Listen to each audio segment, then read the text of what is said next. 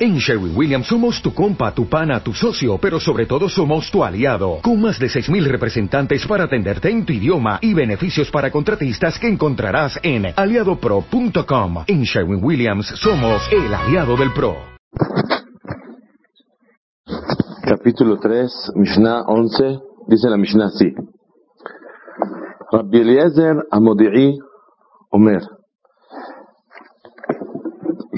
Hay aquí en esta Mishnah cinco cosas que dice la Mishnah que la persona que Barminan la, la traspasa en lo Helek le Olam. No tiene parte en Olam Abba. Dice la Mishnah por un lado, Kol Israel y Helek de Olam Abba. Todo Am Israel tienen parte en Olam Abba. Pero hay gente que no tiene parte en Olam Abba. O sea, hay gente que toda su estadía en el mundo se pudiera decir, la pierde completamente el pase al mundo venidero si es que es una de las personas que traspasan cualquiera de esas cinco cosas. ¿No hay teshuva para esas cinco cosas? Correcto. Dice la Mishnah aquí, los ajamim traen aquí, siempre y cuando no se arrepintió. Pero si él hace teshuvah, de cualquier cosa más grave que una persona haya hecho, tiene teshuvah y tiene olam y tiene todo completamente. ¿Qué, qué, cuáles son las cinco cosas? Número uno. Eh, voy a leer las, cinco cosas que dice la Mishnah, pero la interpretación de la Mishnah es muy profunda y vamos a ir analizando una por una. Número uno, a Mehalel Kodashim. ¿Qué es Mehalel Kodashim? Aquella persona que viene a Betamikdash y hay ahí cosas santas en el Betamikdash y él no le toma importancia. Y él dice, ¿sabes qué? Para mí, la santidad no existe. No existe Kedushá en el mundo. No hay santidad. No hay cosas santas. Y agarra, toma un corbán, un sacrificio, el cual se acercó delante de Hashem, y dice, señores, pónganse a comer todos.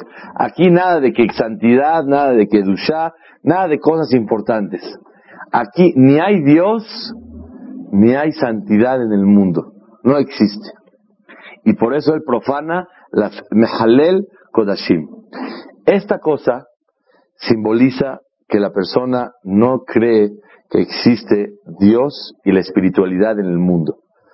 El que no cree que existe Dios y la espiritualidad en el mundo, y automáticamente, ni como no hay Dios, no hay sacrificios, no hay ofrendas, no hay nada. ¿Qué le tomas importancia? Por favor, no son, cosas abstractas. No existe. El que piensa así, aunque tenga mucha Torah y muchas mitzvot, en lo helek leolam abba. No tiene, ¿qué dices? Está acostumbrado a cuidar Shabbat, está acostumbrado a hacer, pero él en su ideología, él está eh, erróneo. Por eso quiero decir algo muy importante. En el transcurso de las clases que vamos estudiando semana con semana, la ideología de la persona cambia. ¿Qué quiere decir? La forma de pensar. Uno cree que el judaísmo es solamente actuar. Hay gente que cree que el judaísmo es solamente pensar. Pero el judaísmo está compuesto de dos partes. ¿Cómo piensas y qué haces? Hay mucha gente que tiene una buena ideología, piensa perfectamente bien. Eso le llamamos nosotros en hebreo ashkafa. Ashkafa es cómo tú observas el mundo. Para ti, ¿qué es la ideología correcta en la vida? Entonces, una persona puede a lo mejor cumplir Torah, mitzvot, Shabbat, es igual. Él está acostumbrado, estudia, cumple, hace. Pero su ideología está equivocada, está errónea. Su forma de pensar, él cree, no hay ni Dios, ni santidad, es pura jarta, están mintiendo a todos, se vacilaron a todos.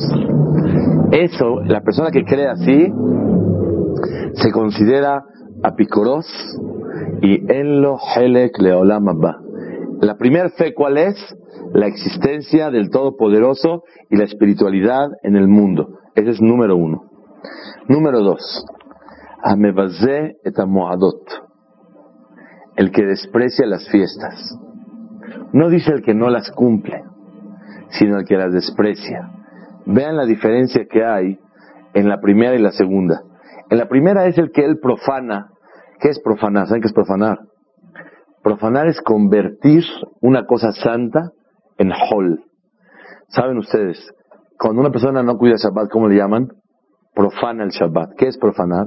Convertir una cosa santa en una cosa que no es santa. A tal grado que si una persona, esa silla, por ejemplo, ¿quién es el dueño de la silla esta? ¿Alguien sabe quién es el dueño? Kodesh. Yeshiva Keter Torah. ¿Quién es Yeshiva Keter Torah? ¿Quién es el dueño de Orahaim? ¿Y quién es el dueño de Yeshiva Keter Torah? Si una persona toma un cuchillo y empieza a romper la silla, está haciendo Me'ilá de Kodesh. Si en su casa la rompe, traspasa una, prohibición de la Torah que se llama Baltashahit. No debes de mal usar tus bienes, tus pertenencias. Pero aquí, el que rompe esa silla, esa silla es Kodesh, es santa, porque fue donada especial para uso santo. Aquí no hay ningún dueño, nadie somos dueños de nada. Akadosh Baruj es el dueño de toda la Kedusha, la santidad. Entonces una persona que rompe una silla, en la Torah se llama Moel Beekdesh. Está haciendo Me'ilá, está el profanando una cosa santa. Entonces, la persona que desprecia las fiestas, quiero aclarar perfectamente bien, ¿qué es Moadot? Uno cree que es Pesach, Shavuot y Sukkot. Pero no nada más es el Yom Tov, es decir, los días que no se trabaja, los primeros dos y los últimos dos, sino aquí está hablando la Mishnah de Hola Moed. Los días que hay en medio entre los dos días. Saben ustedes que en Hola Moed, a ver si Beline de Bezat Hashem, para Sukkot, Baruch Hanaten Hayim, hablo un poquito de Hola Moed. En Hola Moed son los días que son medio Hol y medio Moed. Son, no son tan santos como los primeros dos, pero es Moed. Uno tiene que vestirse ropas especiales. Ropa de Shabbat normal. El que, por ejemplo, en Shabbat no usa jeans y de repente en Hola Moed usa, está demostrando que él está profanando el día. Él despreció el día. La comida tiene que ser más especial en Hola Moed que en cualquier día. Inclusive en Rosh Hodesh, en las casas, tiene que haber una comida especial. A mí se me olvidó una vez que era, rezamos en la mañana, llego a mi casa y veo la, mesa diferente. ¿qué pasó? Algo quiere la señora seguramente. Dice, no, Rosh Hodesh hoy. Ah, ok. Entonces no quiere nada de Rosh Hodesh. Rosh Hodesh es un día muy especial. Moadot es un día muy especial. ¿Qué simboliza las fiestas de Pesach y Sukkot, el Hol Moed o el Yom Tov, Shavuot también? ¿Saben qué simboliza? simboliza la emuná que Akadosh Barujú nos maneja todavía. Hay una gran cuestión. Dios existe, pero Dios nos observa y nos está checando, nos premia o nos castiga hasta el día de hoy y cada instante o no. La fe del Yehudí es que sí. Miren, que Dios existe, no hay ninguna duda. No hace falta ser tan inteligente para ver que hay un poder supremo que todopoderoso. Hay una fuerza que es Dios. Pero que Dios nos observa a nosotros y está checando, eso nadie, lo puede comprobar, sino es una fe de un Yehudí. Las fiestas, ¿qué simboliza Shabbat Kodesh? Shabbat simboliza que Dios existe, porque Dios creó el mundo. Dios creó el mundo y Dios existe. Dios es el creador. ¿Qué simbolizan las fiestas? Simbolizan la emuná en Ashgaha Pratit, que Akadosh Baruj nos está observando cada momento, cada instante. Eso significa emuná. ¿Qué pasa? Hubo gente como Aristóteles, que ellos dijeron, es un desprecio pensar que a Dios le interesa todas las hormigas, con el perdón de la palabra, de todos los seres humanos. Yo siempre traigo el ejemplo este. Yo cuando tengo tiempo en vacaciones, me siento ver en un jardín y veo muchísimas hormigas. y una va cargando un pedazo de pan y una va así. ¿Han visto? A mí me interesa si una habla la shonara de la otra. No tengo ni tiempo ni me interesa que hablen. ¿Y si le roba una a la otra? ¿Y si hace un adulterio una con la otra? Que hagan, belana, todo, que hagan lo que quieran. Ah, muy bien. Yo decentemente no las cree, tiene razón. Pero el creador tan importante, a lo mejor ni le importa. ¿A él qué le importa? El creador ya la hizo. Les da a vivir adelante. Tus hijos, tú los trajiste al mundo. No los creaste para, junto con Dios. Estás cada momento a ver qué está hablando, qué está diciendo. Ya, que vivan la vida y salón, que vivan adelante. No puedo estar yo observando todo lo que están haciendo. A Kadosh Hu no le queda, escuchen qué increíble, no le queda estar observando cada paso. No es por falta de potencia, falta de poder, sino no es el cabot de Akadosh Baruj Hu que nos esté observando en cada instante qué pensamos, si pensamos mal, no pensamos bien.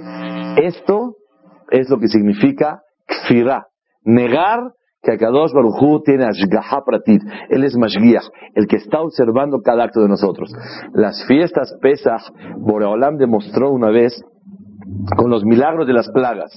Y en Sukkot, ¿qué era Sukkot? Sukkot acompañaban siete nubes. Sukkot simboliza todos los milagros del, del desierto, les caía man del cielo, comían la ropa, no encogía. Todos los milagros del desierto simbolizados en Pesach.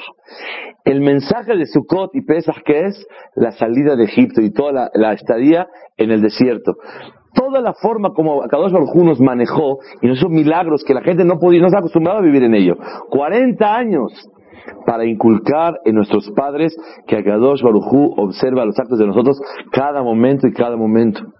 Y eso para que no nos cuenten nuestros padres uno al otro. ¿Para qué hacemos Lela Seder? ¿Saben para qué? Para recordar una cosa, no que Dios creó el mundo, eso es Shabbat, sino recordamos Ashgaha Pratit, que Akadosh Baruj Hu nos observa cada pensamiento, cada acto, cada palabra. Borobalá me está observando. Hubo gente que dijeron que el cabo de Hashem no es ese. Entonces ellos desprecian esa ideología, la desprecian. Por eso en Holamoed me basé et Moadot. Desprecia las fiestas. Dice, ¿qué, qué, simboliza la fiesta? Que Hashem te observa. Por favor, ¿qué, estás pensando? ¿Tú crees que Dios tiene tiempo de estar todo el tiempo observando simultáneamente a seis mil millones de personas? Moray esa es la emuná de un Yehudí. En el Halel decimos, Ram al Kol Goim Hashem. Al Hashamaim Kevodó. Ram, está muy alto Dios. Su honor está en el cielo. Hasta ahí. Ram está muy alto. Pero para los Yehudim decimos, Mika Hashem Elokenu. ¿Quién como nuestro Dios? Amagbihi la Shevet, la Shevet, Amashpili Lirot, Bashamaim Ubaaretz. Dios baja hasta la tierra. Yo siempre traigo para este pensamiento lo que dice el Gaón de Vilna. Ustedes saben, en el Sidur, el único lugar donde aparece la silla del trono de Akadosh Baruj Hu, ¿a ¿dónde es? Asher Yatzar.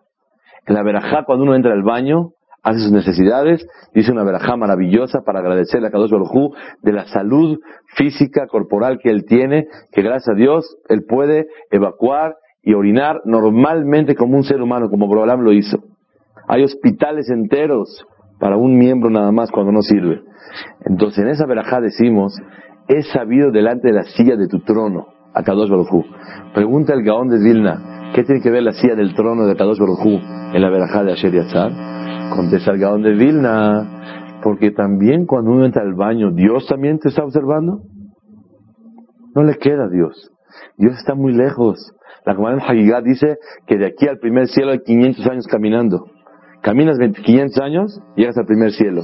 El grosor del primer cielo son 500 años. La diferencia entre el primer cielo y el segundo, porque son 7, son 500 años. El grosor del segundo, 500 años. Y así sucesivamente hasta 7 cielos. Después vienen Ofanim Behayota Kodesh, son unos ángeles. Y los ángeles, ¿cuánto miden esos ángeles? Miden no, no 500 años, sino todo lo que llevamos hasta ahora. Después siguen las patas de la silla del trono de Kadosh Baruj. ¿Y las patas cuánto miden?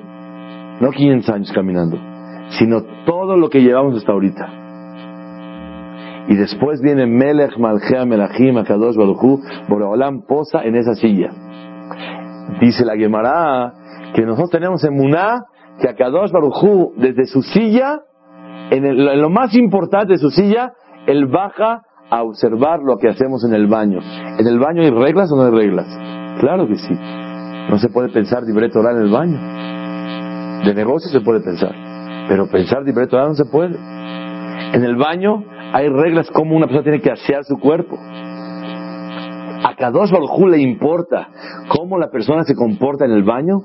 A Kadosh Baruj se dio cuenta o le interesa si funciona bien el cuerpo de la persona a tal grado que le vengan a agradecer a Kadosh Baruj gracias porque el funcionamiento de mi cuerpo está en perfecto estado.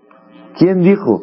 Dice el Gaón de Vilna, justo en la verajá del baño, que es lo más bajo, te vienen a enseñar que a Kadosh Baruj desde lo más alto, 500 años caminando el grosor del cielo y otro grosor y desde los espacios, la silla del trono, desde ahí, desde ahí a Kadosh Baruj mashpili ot bashamaim ubaaretz. Baja a Kadosh Baruj La persona que desprecia las fiestas está demostrando que a él lo que simboliza y el mensaje de la fiesta para él no es válido. ¿Cuántas fe llevamos? Dos. Una, creer en la existencia de Kadosh Baruj y número dos, creer en que Kadosh Baruj cada momento observa los pasos de la persona. Número tres, sí. ¿Cuál es la diferencia entre desprecio y no respeto? Okay. No, no, igual. Hablamos de una persona que en hall se pone jeans. O, quiere decir que hall es hall, se pone jeans. Está bien. Hall a moed, se pone jeans, quiere decir que desprecia. Sí. O quiere decir que no sigue. O, no respeta, después es lo mismo. Sí, claro. Pero la idea, eh, escuchen bien, no vengo la yo que el jeans es haram, eso quiero aclarar perfectamente bien. Porque eh, mucha gente a veces nos llevamos el mensaje, ¿sabes qué estudiamos hoy el miércoles? Que los jeans son haram. No, no, no, no. Eh, no tengo competencia con jeans, no tengo nada, no, yo no tengo artículo al eh, contrario, nada. La idea es, si tú en Shabbat, tu ropa es un jeans bonito y estás contento, en Hola Moed también puedes. La idea es que tú en Hola Moed le des menos importancia que un día festivo. Es la idea. Porque para mí un día muy especial, debo decir, ¿qué se siente cuando un novio llega a su boda y no se prepara y no hace y no todo y ahí se pone cualquier cosa? ¿Qué está demostrando? La falta de importancia. No nada más que es muy sencillo, muy humilde. No. La falta de importancia del día. Entonces la persona tiene que dar la importancia a la situación que está pasando. Ok. Emuná número 3. Malvin pene Javero Barabim. La persona que avergüenza a su compañero delante de toda la gente. Cuando una persona avergüenza a alguien delante de la gente, no tiene Helek Leolam. Aunque todo Israel tiene parte en Olam Abba, ahí no tiene. Aquí cabe explicar un punto importante. ¿Por qué dice el que avergüenza a su compañero, a su amigo? ¿Una vergüenza al amigo o al enemigo? Normalmente, al enemigo. El que avergüenza al enemigo sí tiene Helek de Olam Abba. El que avergüenza a su amigo no tiene Helek de Olam Abba. ¿Por? ¿Por qué? Porque cuando una persona lo hace por coraje, impulsivo, no aguantó, le dolió lo que le hizo la persona que es su enemigo, entonces entendemos que él no es porque él es un apicoros, Hasso Shalom, sino la verdad somos seres humanos, tenemos debilidades. Esa es una muy buena explicación. Y la alajá sí tiene que ser. Si uno se equivoca y avergüenza al otro de coraje, ¿qué te traes tú? No sé qué así. Y de coraje, su de, enojo, falta de dominio, no es apicoros. Es un enojón y es tonto. Pero Olama va sí tiene. Cuando una persona sí realmente se considera apicoros, cuando uno avergüenza a su compañero, ¿cuál es la fe que él está negando? Porque aquí todas las, las explicaciones son fe. La fe de la persona que está negando él. ¿Qué fe es la que le está fallando cuando una persona avergüenza al otro? Él demuestra que aquí en ese hombre no hay Tselem Elohim, no hay la imagen divina de Dios. Todo ser humano tenemos alma. Y el, y el ser humano está compuesto de dos partes, la parte corporal y la parte espiritual. El alma es el ser de cada uno. El alma es la que está dentro de uno. El alma es parte de Dios. ¿Cómo te atreves a avergonzar a alguien que pertenece al gobierno general de todo el universo que es el Kadosh Baruj Estás avergonzando a un alma importantísima. ¿Cómo avergüenzas a una persona que es tan importante? La respuesta para ti es, no hay aquí almas, no hay Dios, no hay nada. Este ser humano es una cosa normal. Y el día que se muera, se acabó. No hay ni Olama va, ni el alma, ni nada. No, no, no, nada. Si yo tengo fe que aquí hay un alma muy importante, y yo no estoy avergonzando al estuche este, sino a la persona, al ser humano. Cuando yo desprecio un regalo, desprecio la envoltura desprecio el regalo mismo. Yo vengo, cuando una persona avergüenza al otro, tiene que saber la dimensión de la, y la gravedad a quién está él abordando, a quién agredió a un alma muy importante. Cuando, si él no lo quiere, su enemigo está enojado, lo comprendemos. La persona tenemos debilidad y nos enojamos y avergonzamos a los demás. Pero cuando es tu compañero y tú dices, ¿sabes qué? Este, oye, ¿tú qué, qué te trae? Y empieza a burlarse de él. Quiere decir que no le da la importancia necesaria a los seres humanos. No porque está enojado, no porque le hizo algo. Así, vacilando, lo quiere avergonzar y lo, pone en evidencia delante de todos. Él no le da la importancia al alma que hay dentro de esa persona. Amalbim peneja veroba rabbim, el que avergüenza a su amigo, no a su enemigo. Al enemigo no hay problema al amigo, en ese momento se llama que él es kofer, apicoros. ¿Qué está negando? Niega que existe una neshama muy importante en, dentro del cuerpo de la persona. ¿sí? Muchas veces un enemigo fue antes un amigo, un compañero. Ok, la ok, de acuerdo. La idea es cuando una persona lo hace por coraje, porque quiere reaccionar a algo y no se puede dominar, está súper enojado, se comprende.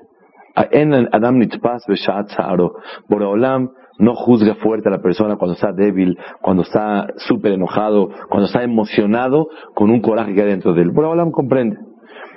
Yo, la verdad, ¿quién de nosotros no se enoja? Todos. Entonces yo soy cofer, no tengo. ¿Por qué? Si me enojé y agredí a alguien, no quiere decir que yo no tengo emuná, que hay un alma importante, no hay esto. Es por la debilidad humana que una persona reaccionó. Entonces en ese caso no, no, no, no se llama, no tiene ba. Pero cuando una persona tranquilamente no te hizo nada y le echas una vacilada así fuerte y lo pones en vergüenza. Ay, total, que, en fin, ¿qué, qué, qué te hice? ¿Qué, qué, qué, qué pasa? Se avergonzó la persona. En ese caso es porque tú demuestras que no hay ninguna, eh, ningún valor en el alma de una persona. Es el pirush. No, pero entonces Sí. cuando es tu enemigo, y también lo hace premeditadamente, también sería ahí. Pero hay una diferencia. Cuando uno es enemigo hay dos formas. Hay una reacción espontánea y hay una cosa que uno se va tramando poco a poco. Y le quiere dar una cosa dura por el coraje que siente. Entonces también en ese caso es válido. Y si el hajam no lo dice, permítanme decirlo yo, para que imaginen todos, todo el mundo en el y que sepan, avergonzar a una persona es avergonzar a un niño. Si uno regaña a sus hijos delante de la gente, malbim peneja veroba rabbim, en lo helek de olam. ¿Quién a sus hijos los considera como enemigos? Barminan. Y una persona que, y, te dije cien veces, y verdad que los, y está uno delante de la mesa así en el arroz y jamo del viernes, y está comentando con todos, y, cuentas delante de todos y delante de tu hijo, las travesuras o las cosas que a él lo avergonzaron. Es Malbin Pene Javeró Barabim. ¿Verdad que lloraste cuando te, te pusieron la vacuna? Y verdad que así, así, así, así. Una cosa, si no se avergüenza y causa risa, adelante. Pero hay gente que se avergüenza. Y muchos que, ¿qué ponemos de regla? Yo no considero que se tiene que avergonzar. Lo que tú consideres no interesa aquí. Aquí lo que interesa es lo que él sintió. Si él sintió vergüenza, el din es al pie alajá que no se permite decir amalbin peneja veró barabim. Se puede arreglar eso con una disculpa. 100% una persona cuando hace teshuvah, dijimos, la persona con teshuvah, Boraolam le perdona todo, todos los errores que pueda tener. Nada más que hay una regla. Para hacer teshuvah de cosas de un hombre con su compañero, tiene que pedirle perdón. Pero la semana pasada hablamos algo muy importante, que muchas veces no hay fricción entre dos y al pedir perdón es más grave.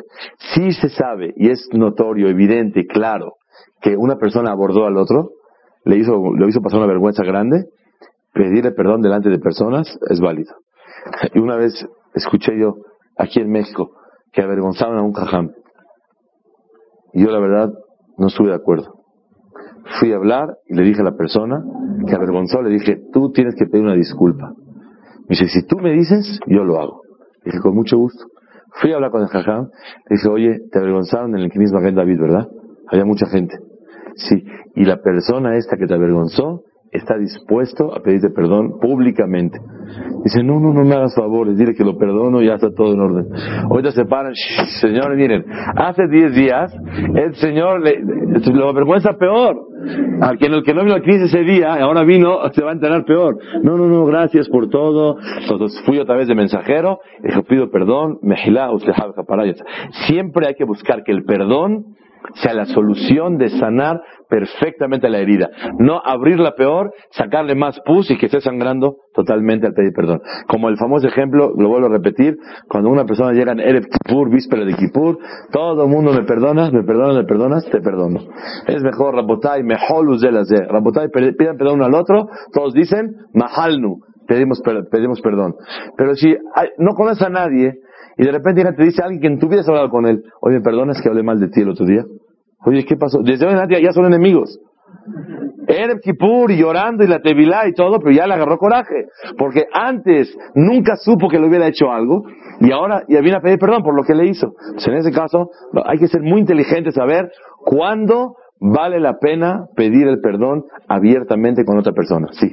Si uno está en una, en una bola y hay uno que es el que está haciendo pasar la pena y uno está oyendo, es parte, porque al oír una sonrisa o una Claro, 100%. es parte. Eh, te voy a decir, te voy a contestar con algo que me pasó a mí. Hace unos días estuve sentado en una reunión y una persona empezó a hablar así fuerte, fuerte, de alguien. Yo bajé la mirada y cuando llegué a la casa me pregunta uno de mis hijos, oye papi, ya suena lo que estaban hablando, ¿no? Dije, la verdad sí. Y no tenía yo la fuerza para pararlo y hice una señal. Obviamente el que puede, que se retire. Y el que puede que haga una señal, le haga así, en buena onda, de buena forma, tratar de frenarla a la persona. O frenarlo, o si no se puede, retirarse de ahí. Y hablar con él después. Pero, si le va a decir, ¿qué te traes? ¿Lo estás avergonzando al Señor? Entonces, antes había un corbán, ahora se hicieron corbanot. O sea, había un sacrificio, ahora son un altar de sacrificios. Todo el mundo sabe, y el otro me va a gritar a mí, y ya se hizo un, un triángulo de puras vergüenzas uno con el otro. En esto no hay alajot, no hay reglas. Es el sentido común de saber decidir qué exactamente es el paso correcto para frenar el problema. Sí. La es una humillación indirecta. Eh, pues la verdad no hay más directa que esa. Cuando una persona habla mal del otro. Ah, ah, ah, ok. estoy hablando Eh, sí, hablar mal de una persona no se refiere a lo que dice la Mishnah. Eh, el grado de apicoros que una persona niega el valor de una, del alma de una persona es cuando lo hace públicamente y delante de él. Malvin pene javero. Le, le, le pone, ¿sabes qué es Malvin? Malvin es emblanquecer la cara de la persona. Yo siempre pensaba, cuando una persona tiene vergüenza, ¿qué ¿de qué color se pone? Rojo. Pero es rojo al principio y luego blanco. Una persona, explican los mefarshim, la primera reacción es rojo y luego ya está pálido de la vergüenza. Y eso se considera, Barminan, como matar a una persona, sí. ¿Tiene que ser eh, delante de mucha gente puede ser avergonzarlo Unas cuantas personas se considera uno o dos personas? Eh, no, no dice aquí la, la medida, pero considero yo que dos personas o tres, tres principalmente, ya se considera avergonzar a una persona barabim. Esas personas, que entendí que no, no, no, no lo expliqué bien, esas personas también eh, traspasan. No igual, pero son partícipes. Si ellos no pudieran, no pudieron parar esa vergüenza, no pueden hacer nada. Ah, entonces ellos, al- a eso, eso está dicho aquí en México, tanto peca como el que, el que mata, el que mata la, bata- la vaca, como el que agarra la pata, ¿no? ¿Así? Sí, está, eh, sí, es riguroso. Eh, hay una cosa muy grave que vamos a hablar, ¿sí? Sí. ¿Qué pasa con muchísimos maestros en la educación diaria avergüenzan a hablar a los más tranquilos? Ok. Ok, y podemos, eh, si me permites, quiero decir algo más. Eh, ¿Qué pasa cuando un padre regaña a un hijo delante de los demás? No en la casa de los abuelitos. Ok. Eso, en los cassettes de Jinuj hablamos una vez, tocamos el tema, desarrollamos una, una noche el tema este ampliamente, y llegamos a la conclusión con los libros que la regla es la siguiente. Cuando una persona considera que fue muy grave el error, y es necesario llamar la atención para que le man ishmeu veirau, para que todo el mundo escuche y tema, y escu- escuchen el problema grande, grande, grande, entonces Leshem Shamaim es permitido hacerlo en ese caso. Pero cuando una persona lo hace por coraje y con falta de cabeza y no pensó antes si vale la pena o no, si no pensó y reaccionó espontáneamente, seguro es haram. Un maestro igual, de hecho, está escrito que muchos, eh, les voy a decir sinceramente, muchos jamín vienen a juntar dinero, ¿verdad? ¿Verdad que muchos jamín vienen a juntar dinero? Ok. Escuché de mi jajam Rabbi Hades que por qué un jajam tiene que estar sufriendo y salir de su casa para ir a juntar dinero. Una de, una explicaciones es para influenciar de bien, de su sabiduría, de su Torah a toda la gente. Pero otra explicación, ¿saben cuál es? Para pagar capará a las vergüenzas y a los malos tratos que a los alumnos hay veces involuntariamente una persona hace. Definitivamente, la persona que trabaja en pieles, máximo, máximo le quedan mal los zapatos o la piel estuvo mal. El que trabaja con personas, pisa personas y lo alenu es muy grave. Un maestro, una maestra de kinder, primaria, secundaria, preparatoria, maestro, jajam, goy, tenemos que saber que en casa es muy común que uno se equivoque y avergüence a los demás.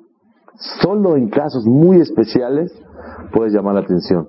Se tiene que, yo el día que aprendí eso, hace 3, 4 años, no sé, que sacaron los cassettes de Jinuj, ya conocemos en mi casa, hay que entrar a hablar adentro con mami al cuarto o con papi. Hasta como hay unos que hacen travesuras porque les gusta la audiencia, así que en quedito vamos a platicar a solas. Sí, sí, realmente el niño necesita la importancia de hablar con él. Pero eso, el descargue y el coraje de dar un castigo así público y llamar la atención y decirle sus problemas es muy grave.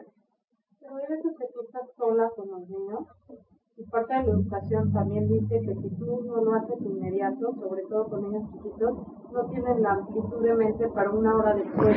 De acuerdo, niños chiquitos de 2, 3 años que tiró el katsu, que tiró este, no tires el katsu, eh, no es vergonzar, no. Hay cosas que son normas que no se ve como una vergüenza. Es una cosa en- sobreentendida. Pues imagínense ustedes. ¿Alguien hizo la, en la mesa? Párate, vamos a hablar. No se puede, no, no, no, no.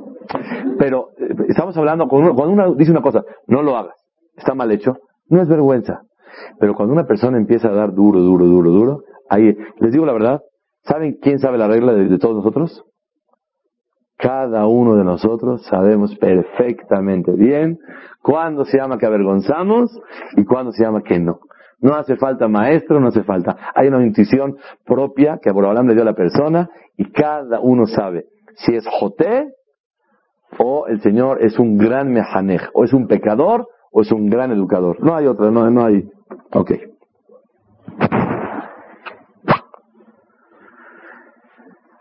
Esa es la tercera en fe. Número uno, creer en Dios. Dos, ashgaha, que ahora la observa. Tres, tener fe que existe un alma muy importante en la persona y tengo que respetar. Número cuatro, dice la Mishnah, ¿quién es la persona que no tiene Haglamabá? Amefer beritosh el Abraham vino al shalom. La persona que no hace Brit Milá, o la persona que ya lo circuncidaron y no tiene el, el prepucio, se lo quitaron, ¿y qué hace? Saben ustedes, una persona, un niño que ya le hicieron Brit Milá, hay forma de volver a convertir al niño como si fuera que no le hicieron Brit Milá. ¿Cómo? No pegar con resistol el pedacito que le cortaron, sino sacar la carnita que tiene y jalarla hacia adelante, y le pones una gasa, y después de unos días se ve que la corona, a donde estaba cubriendo el prepucio, está otra vez eh, cubierta de una, de una capa de, de, piel de la persona. Es, hay gente que de todo coraje le hicieron de chico, yo no tengo fe en eso, y va y lo vuelve a tapar. O simplemente una persona que no quiere hacer Brit Mila. ¿Saben ustedes? Hay maestras de judaísmo en Israel, de materias de judaísmo, y en México, y no hablo mal de nadie, porque me lo contó el hijo de la maestra. El hijo dijo, mi mamá, así me dijo, él directamente. Dijo, ¿qué, ¿cómo puede ser en pleno siglo XX, XXI? Se la pasan que hay que cortarle, hacer sufrir al niño, y que la sangre y no la sangre. Quiero que sepan, Rapotay, en México ahorita, en los últimos tiempos, hay un poquito de polémica. ¿Cómo se hace un Brit Milá? Quiero aprovechar la oportunidad. Que con aparato o sin aparato. Hay mucha gente que no sabe ni qué es aparato ni qué no es aparato. Hay gente que pide quiero con aparato y se lo hacen sin aparato. Hay gente que pide sin aparato y se lo hacen con aparato y él no sabe si fue con aparato o sin aparato. No puedo dar una exposición, no tengo transparencia para explicar cómo funciona eso. Yo recién casado estudié esto porque dije, por si tengo hombres, estudié el, Brit, de Brit Milá y todo cómo funciona. Les voy a decir algo. El aparato, aparte de que está prohibido según la halajá y la ley de la Torah, esto tiene un gran problema. En los libros extraen que el aparato, Hasre Shalom, puede ocasionar un soplo en el corazón posteriormente. ¿Por qué? Cuando no hay aparato, se mete un maguen, es como una, un metal así, un triángulo, y se separa el pedazo que van a cortar, y se corta y se acabó. Pero el aparato cierra así fuerte, y el impacto así de tener la sangre es dañino y peligroso según muchas opiniones de Hajamim. Entonces, una persona tiene que saber que un Brit Milá se tiene que hacer que Dat Moshe de Israel. Sí. Ok, eh, muchos Hajamim sostienen que no hay nada que hacer. Ok, no pasó nada. Pero lo que hay que saber es cómo se hace un Brit Milá.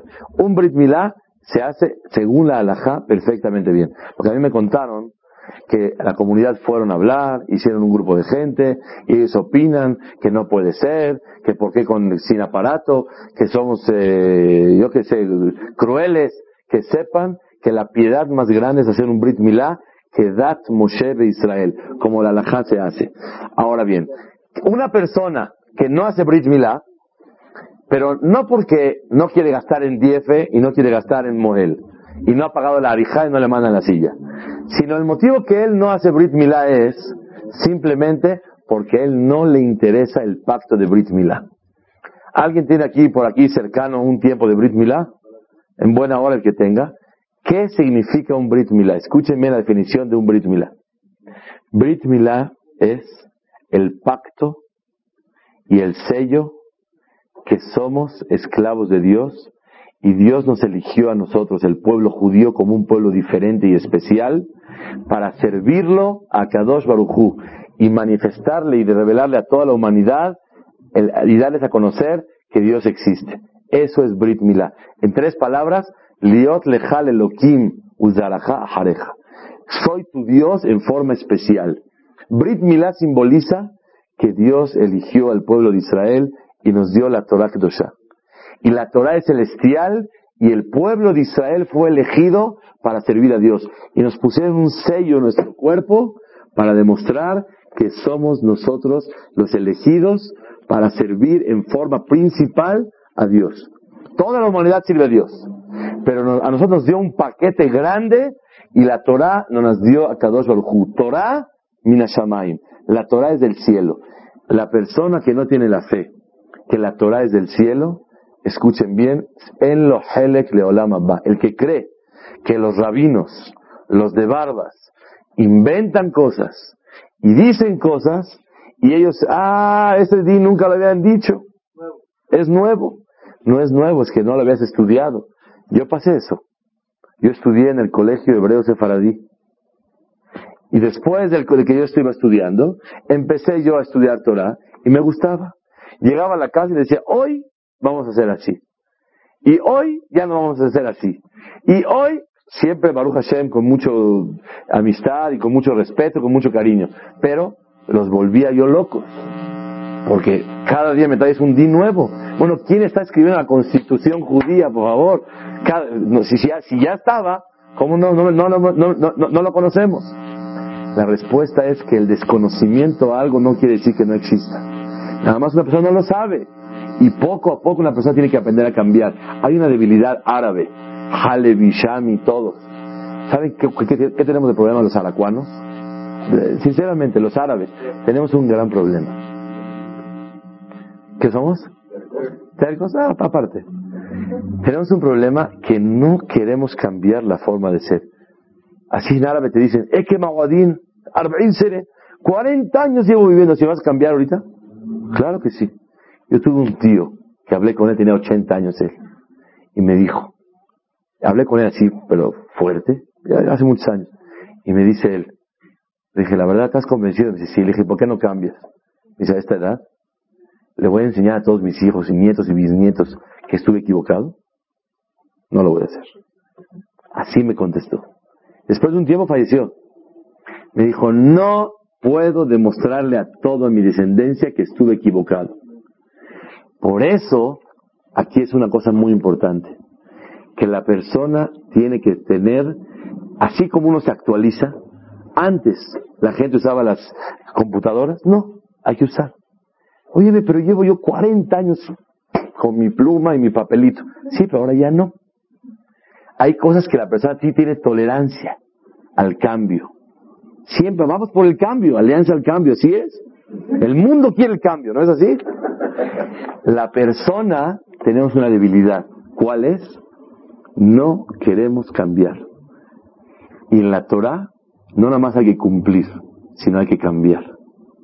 Esa es la palabra, la definición de un Yehudi. Tiene que superarse día a día. Y la única cosa que hace cambiar, pues yo voy a cambiar, no. Soy bueno, religioso, normal. Ni muy, muy, ni tan, tan. Bien, normal. Yo no necesito cambiar, ¿por qué voy a cambiar? el Yehudi necesita cambiar y superarse día a día. Brit Milá que simboliza, la Torah es Minashamaim. Y todo lo que está escrito en la Torah, yo tengo emuná. Y cuando de hecho ves en Sefer Torah, ¿qué significa? Que yo respeto todo lo que la Torah ya dice. Y ningún ser humano pudo inventar nada. Les voy a decir algo rápido. ¿Cuándo se entregó la Torah? En Shavuot. Hubo milagros el día que se entregó la Torah. ¿Para qué? Para que todo el mundo vea que Dios le entregó la Torah a Moshe. Porque imagínense, bajó Moshe a de repente y hace milagros. Señores, la Torah, dijo Dios. Oye, ¿qué? A lo mejor no. Entonces, Dios hizo milagros, se veían las voces, cosas increíbles, fuertes, milagros y maravillas. ¿Para qué? Para demostrar que Dios, vaya aminu bashem, un Moshe abdo. Que tengan emuná que Moshe recibió íntegra la Torah de Kadosh Baruj En la perashá de la semana pasada, perashat Korah, hay un pensamiento muy importante. Ustedes saben, ¿Moshe era humilde o era presumido? Súper humilde. Moshe cuando lo abordaban a él, lo agredían, le hacían algo a él, ¿qué tiene que hacer? ¿Qué es la definición de humildad? Tolerante. Así dice así. Cuando una persona no tolera, es porque es un perfecto presumido. Todos los presumidos no aguantamos nada. Te hacen esperar. A mí no me haces esperar. Eres un presumido y se acabó. Te crees mucho. O tiene un problema y se desespera luego, luego. Por presumido. Porque a él yo tengo un contratiempo. ¿Quién soy? ¿Yo? A él sí, Hazid, que ¿Yo? Es el ser humano. La presunción se puede, el termómetro para ver la presunción es en un problema cómo reacciona la persona. Moshe Rabbenu, en todos los casos demostró su humildad. Hay un caso que se portó de veras muy fuerte. Llega Korah, era su primo. Le dice, oye tú, ¿qué te traes? El mero mero del jajam de todos eres tú. A tu hermano le dice que cuenga A tu sobrino le dice, es puro política, ya estuvo bueno. Vamos por el cambio, dijo Cora. ¿Ya qué es esto aquí todo el tiempo de este pri, pri, pri? Ya. Vamos por otro. Así dijeron. Y Cora se postuló que él va a ser y esto. Y. Cora. Una guerra dura. ¿Qué era para que digamos era Ben? Con mucho gusto, de veras. Yo, mira, ¿qué quieres? No lo puse yo a hasta a mi hermano y esto porque así la polaca. No, de veras que no. Pero mira, si tú quieres, con mucho gusto te consigo algo. No, la humildad tiene que ser. ¿Cómo reaccionó Moshe Rabbeinu? Ustedes se van a morir. Así les dijo Moshe. Y con una muerte sobrenatural. Se va a abrir la tierra y se los va a tragar a todos. Oye, un momentito. ¿Dónde está la humildad de Moshe Rabbeinu? Y muchos años tuve esa duda yo. ¿Cómo puede ser? Siempre cuando Moshe hacían pecados a Dios, Moshe pedía a Dios, por favor, perdónalos Hashem, por favor, ten piedad. La primera vez que le dieron a Moshe Rabbeinu, reaccionó durísimo. No se ve contradictorio a la, a a a a humildad de Moshe. Escuchen la respuesta. El Malbim trae varios hajamim, algo muy grande. Moshe sabía que con esto la fe de Torah Minashamayim, que la Torah es de Dios y ningún jajam inventó algo, estaba tambaleando. ¿Por qué? Oye Moshe, ¿por qué tú te colocaste? ¿Y por qué tu hermano? ¿Y por qué tu sobrino? Ah, sí. Si la gente va a pensar que Moshe fue el que dio los puestos y no Hashem, entonces van a decir, oye, ¿cómo está eso que comer kasher? ¿Quién dijo que dijo Hashem? A lo mejor se le metió en la cabeza el Señor. Para que Moshe se vea limpio, transparente, super democracia. ¿Qué necesitaba Moshe Rabbenu? El apoyo de Kadosh Baruj para demostrar que él es el único mensajero de Hashem. Y él no inventó nada. Si a Moshe lo agarras en algo personal, que pasó de una cuenta a otra algo, ya todo lo que hace ya es mentira, ya no sirve. Para desconfiar de una persona con un solo acto en la vida es suficiente. No necesita uno por tanto. Una sola vez. Si Moshe le inventó algo, ya todo lo de Moshe para abajo. Ya toda la fe que Moshe es mensajero de Dios y que Moshe nos entregó, Moshe emet betorato emet. Moshe es verdad y su Torah es verdad. ¿Qué gritaban Korah abajo de la tierra cuando se los tragó? ¿Qué gritaban ellos? Moshe emet betorato emet. Sabemos, y era puro cabot, puro honor lo que queríamos, pero sabemos que el emet es como Moshe Rabbeinu. Entonces escuchen bien, Rabotai. ¿Por qué Moshe aquí no fue tolerante? Porque peligraba toda la historia y la fe del pueblo de Israel. Emuná número uno, creer en Dios. Dos, Ashgaha, que por observa. Tres, que hay alma, que hay Tzelem Elohim, que cada persona tiene una parte de Dios, tengo que respetar y no avergonzar. Cuatro, Brit Milá. ¿Qué simboliza Brit Milá? El pacto de que somos nosotros el pueblo elegido y que la Torah es verdad y nadie inventó nada. La Torah dice que el pueblo de Israel es el pueblo elegido. El que no cree que es el pueblo elegido y que tenemos un pacto de Abraham vino hacia nosotros, está negando la fe de Torah, Mina Shamaim. La Torah es celestial. Y muchas veces dicen, estos jajamim inventaron, ya nos tienen hasta el copete. ¿Qué están aquí inventando los hajamim? Ahora que no se puede, ahora que sí se puede, ahora que es esto, ahora que no se... ¿Qué están inventando? Esto es la reacción cuando una persona sabe que tiene razón. Les voy a decir un argumento que de verdad me, me, encantó. Una vez nuestro hajam, viuda Hades, tuvo una discusión grande, grande, grande con alguien. No, que sí, que los religiosos. Dijo, dime la verdad. ¿Como quién te imaginas a Moshe Rabbenu? ¿Como yo o como tú? No, yo no, yo, no soy rabino. Como tú pintas a un rabino, como tú lo estás describiendo que así tiene que ser, o como realmente me estás viendo a mí. Dice, la verdad, como usted. Entonces, ¿qué quieres? ¿Qué estás discutiendo?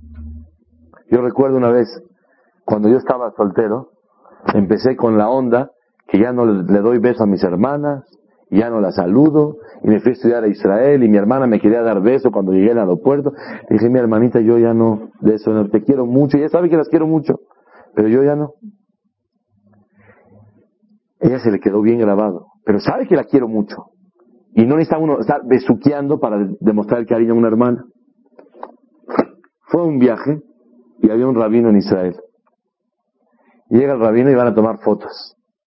Y el rabino le pone la mano a mi hermana, una señorita de 18 años. Y mi hermana le da un manazo, dice, vergüenza le tiene que dar. ¿Usted es rabino? Mi hermano tiene 18 años y no me da la mano y no nada, y usted me viene aquí a abrazar, ¿cómo puede ser? Emet. te cuesta trabajo entender lo que quieras. Como quién te imaginas a Moshe Rabbenu. Como esta ideología o como esta. Di la verdad. Nadie discute el Emet, el Ama. ¿Qué pasa? Nos cuesta trabajo aceptarlo. Entonces decimos exagerados, esto, lo otro, y con eso se calma la mala. Dice, así es, así es. Es el emet de las personas. Todo mundo sabe cuál es el emet. ¿Tú crees que a Dios le importe tanto si una señora le enseña su cuerpo a otro hombre? Ah, por el contrario, es Hesed. Hace favor.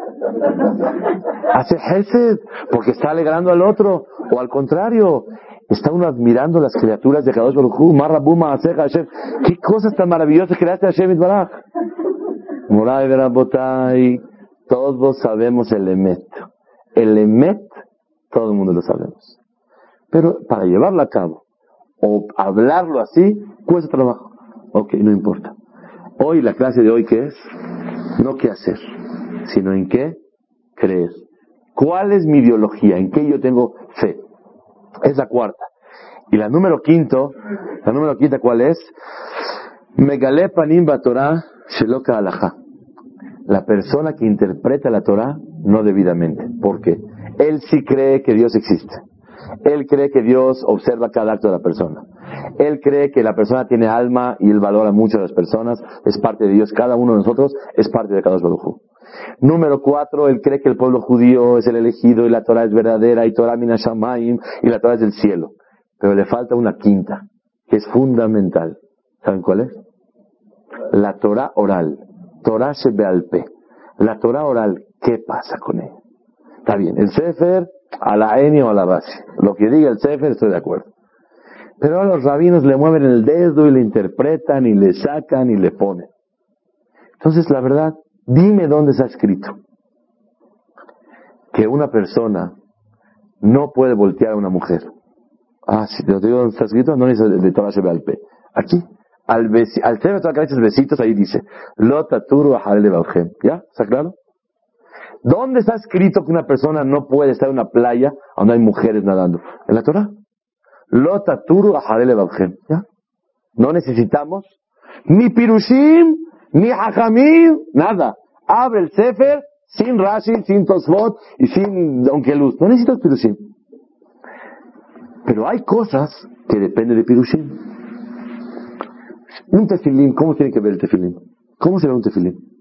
Cuadradito, negrito. ¿Cómo sabes? En la Torah no dice. En la Torah dice nomás ponte tefilín. ¿Qué es tefilín? No dice. Hay Masejet Menahot, ahí hay unas sugiot enteras que describen cómo es tefilín. Esa Torah, ¿quién la dio? Esa Torah se la dio el Ribbonosh Olam, a Kadosh Baruchu, a Moshe Rabbenu. Se llama Torah oral. Torah Shebealpe. Y Moshe se la pasó a Yoshua. Yoshua a los de Kenim. De Kenim y así hasta el día de hoy. Y es la Gemara y es la Mishnah. Eso, y Shulchan Aruch. Eso se llama Torah oral. Entonces, Megale Panim Torah Sheloka Alaha. Él interpreta la Torah como él quiere. Eso es porque él no confía en la Torah oral que está escrita en el Shulchan Aruch. Eso, el que no tiene fe, en lo Helek Leolam Abba. Rabbenu Yonah dice también, otra explicación, ¿qué es Megale Panim Torah? Dice Rabbenu Yonah así, que él es descarado y traspasa la Torah delante de mucha gente. Eso, Barmenán, es muy grave. ¿Por qué? Yo, soy, yo no soy hipócrita. Es preferible ser hipócrita y no ser descarado y transgredir y traspasar la Torah delante de la gente. Una persona que no le interesa si la gente lo ve o no lo ve y traspasa la Torah, eso se llama Megale Panim Torah. Él es descarado delante de la Torah. Otra explicación es, Barminan, Barminan, la persona que se descara delante de los que estudian, los Talmideh Hajamim que estudian la Torah. Eso es Megale Panim Torah Shelok Alaha. Cuando uno desprecia un Talmid Hajam, eso también en lo Helek Leolam Abba. Yo presencié de niño, una vez tenía yo un jajam. Y yo estaba niño, nomás niño, 12 años. Y de repente veo que mi jajam le está dando un trancazo en la cara a un señor. Ay, ¿qué es esto? Yo estaba así niño, no, no podía ni, no sabía qué hacer. Resulta ser que es un padre de familia que vino a, a un lugar y estaba el jajam. Y el jajam le dijo, mira, tu hijo no sé qué.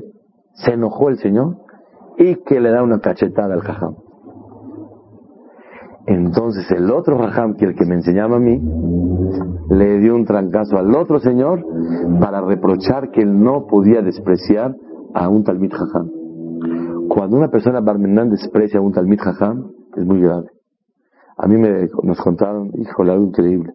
Todos conocemos a Hamel de Ben David, un jajam en Argentina, en Israel, en todos lados está.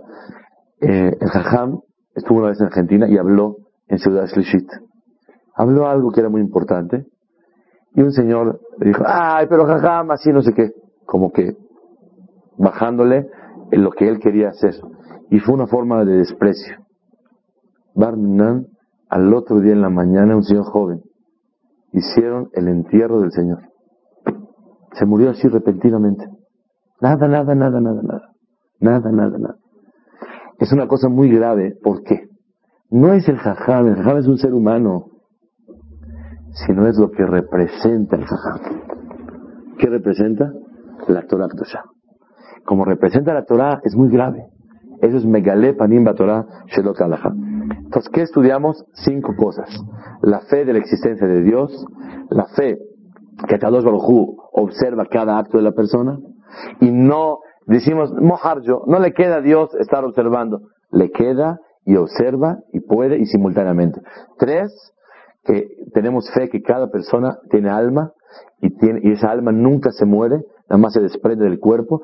Y cuando yo me avergüenzo a alguien, me estoy burlando de una cosa muy importante. Es parte de Dios cada uno de nosotros. Número cuatro, cuando una persona no cree que la Torah es celestial, el Brit Milá simboliza que somos parte del pueblo judío. Y número cinco y último, cuando no tenemos fe en la Torah, en la Torah oral que es una cosa importantísima cuando una persona no cree en, la, Torah, en los hajamim, en lo que el Shulchan Aruch dice, en lo que la Gemara, en lo que la Mishnah, todo lo que sea la Torah oral es muy importante. Quedan todavía dos tres minutos. Dice la siguiente Mishnah. Es una Mishnah muy interesante.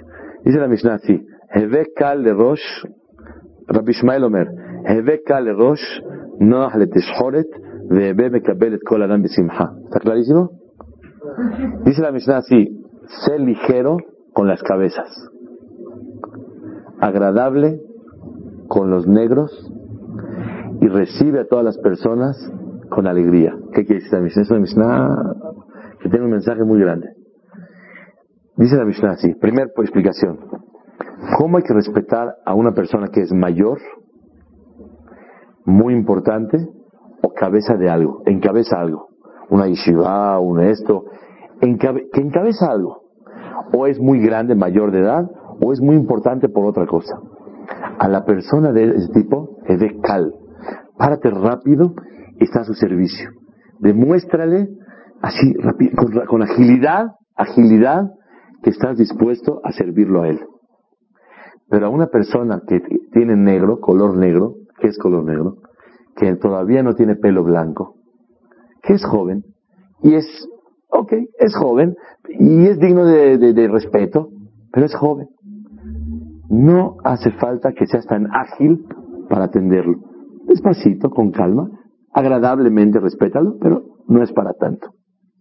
Es una ley cuando uno o una persona de pelo negro le hace demasiado reverencias, se ve feo. Cuando una persona importante de pelo blanco te tardas en ser ágil para servirle, para respetarlo, está mal. Y finalmente, sea de negro o sea blanco, Tienes que tratar de recibir a una persona con mucha alegría. ¿Qué quiere decir esta Mishnah? Esta Mishnah nos enseña, según el Tiferet Israel, algo muy importante. Hay gente que está abajo tuyo. Tú eres su patrón de ellos. Hay gente que está arriba de ti y hay gente que está al mismo nivel. Dice la Mishnah, a gente que está arriba tuyo, ponte ágil y respétalos rápido. Ah, y sabes qué? Esa persona que está arriba de ti te va a querer como un hijo. Cuando tienes una persona que está abajo tuyo, tienes que respetarlo y quererlo y tratarlo muy agradable para que él te quiera como un padre. Y a una persona que está al mismo nivel, trátalo bonito, con alegría, para que te quiera como un hermano. Hay tres niveles siempre. Uno, hay gente que está arriba tuyo, gente que está abajo y gente que está igual. A los que están arriba, agilito, rapidito y atiéndelos bien. A los que están abajo, trátalos muy agradable. No agilito, porque con cuidadito están abajo. Pero muy agradablemente. Y a cualquier persona, con mucha alegría. Moral Berabotay, déjenme decirles algo. Escuché de una empresa muy grande que tiene un contrato, constructora, que tiene un contrato muy especial. Me, de verdad se me pararon los pelos de punta cuando escuché esto. Mandaron a un señor a trabajar a X lugar en, el, en un estado en México y va a trabajar 10 años para construir algo grande, grande, grande, grande. Hoteles, locura. 10 años para estar allá. Inclusive tuvo un niño que fueron a hacer Brit Milá para allá. Un señor va a trabajar y le dan un sumo de una cantidad que está muy bueno. No digo la cantidad porque todos se van para allá. Diez años a trabajar. Pero le pusieron un, contrato muy estricto. ¿Cuál es el contrato? A la primera, que cualquiera de los gerentes, porque el Yehudí que va a estar representado va a ser él, cualquier gerente Goy, cualquier secretario, secretaria, personal docente, de albañiles, se quejen del maltrato hacia ellos, queda despedido y nulo todo el contrato retroactivamente. No hay nadie, pero es que, es que, es que merita, sin excusas, nada. Nadie se puede quejar del maltrato tuyo. Me lo contar, créanmelo, no puedo creer. Eso sí es algo increíble. Saber que al que está arriba tuyo, ágil, al que está abajo, agradable. Y a los que están igual, siempre besimha, con cara alegre y contento. Dice aquí el Tefet de Israel, para lograr el éxito más grande del mundo, se necesita vivir en paz. Con los de arriba, ágil. Con los de abajo, agradable. Y con los están iguales, con mucha, mucha alegría.